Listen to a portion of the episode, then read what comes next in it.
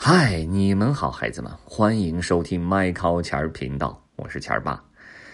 诸子百家寓言故事又开始了。今天这个故事的名字叫做《叫了一晚上》，谁叫了一晚上？一会儿给你们讲。这篇改编自《墨子荐古》啊，它的作者是清代的孙仪让。哎，墨子呢是战国时期鲁国人，非常著名的思想家，墨学墨家学派的创始人。啊，选改编自这个《墨子荐古》当中的一段，啊，这个故事就源自《墨子荐古》当中的这个小章节，呃，原文我就不读了，我们直接听故事好吗？叫叫了一晚上啊。话说这村子旁边啊，有一小水塘，小的根本没人在意。水塘里住着三个家伙，分别是蛤蟆、青蛙和苍蝇，他们每天都很吵闹，叽里呱啦的聊天儿。没完没了的吹牛，咕咕呱，咕呱，咕咕呱。蛤蟆说：“我的嘴巴大，我的喉咙粗，叫起来呱呱，声音大的吓死人。”青蛙说：“我的两腮有气囊，鼓起气来叫唤，呱呱呱，能把人的耳朵震聋。”苍蝇说：“别看我个子小，嗯，没人能比我更吵。”嗯，住在水塘边的蟋蟀呀。烦透了这三个邻居。蟋蟀是什么？蛐蛐啊！他没好气儿的说：“喂，光会吵闹算什么本事？你们嗓门大，但是能把太阳叫出来吗？”哎，没想到他这句话呀，三个家伙可当真了，决定比试比试，看看谁的声音能让太阳起床。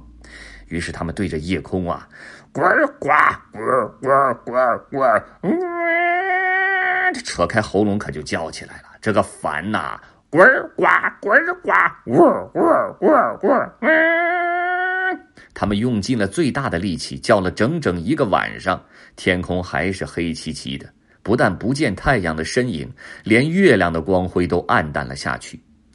这蛤蟆、青蛙和苍蝇全都累倒在地，嗓子全哑喽。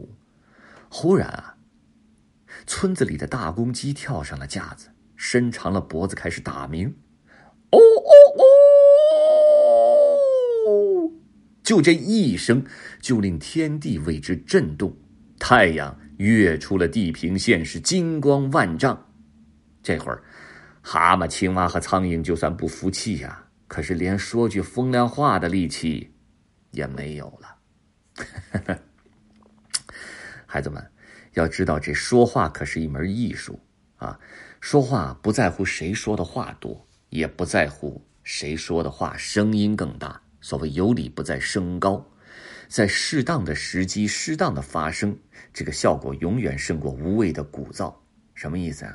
你看这大公鸡，它们有感知这个时间的能力，啊，在这个天空快要破晓的时候，太阳快要出来的时候，一嗓子就把太阳给喊出来了。而这个蛤蟆、青蛙和这个和和和和这谁呀？啊，和这个苍蝇，即便是叫了一晚上，但是没说到点儿上，也是没用。只能是徒增烦恼，把自己累得够呛，是吧？好了，今天这个故事叫做什么呀？叫了一晚上，咱们谁都不希望叫了一晚上平白无故的，而且没有什么内容，而且关键是一点作用也不起，对吧？好了，下次咱们的诸子百家语言时间再见喽，The end，bye。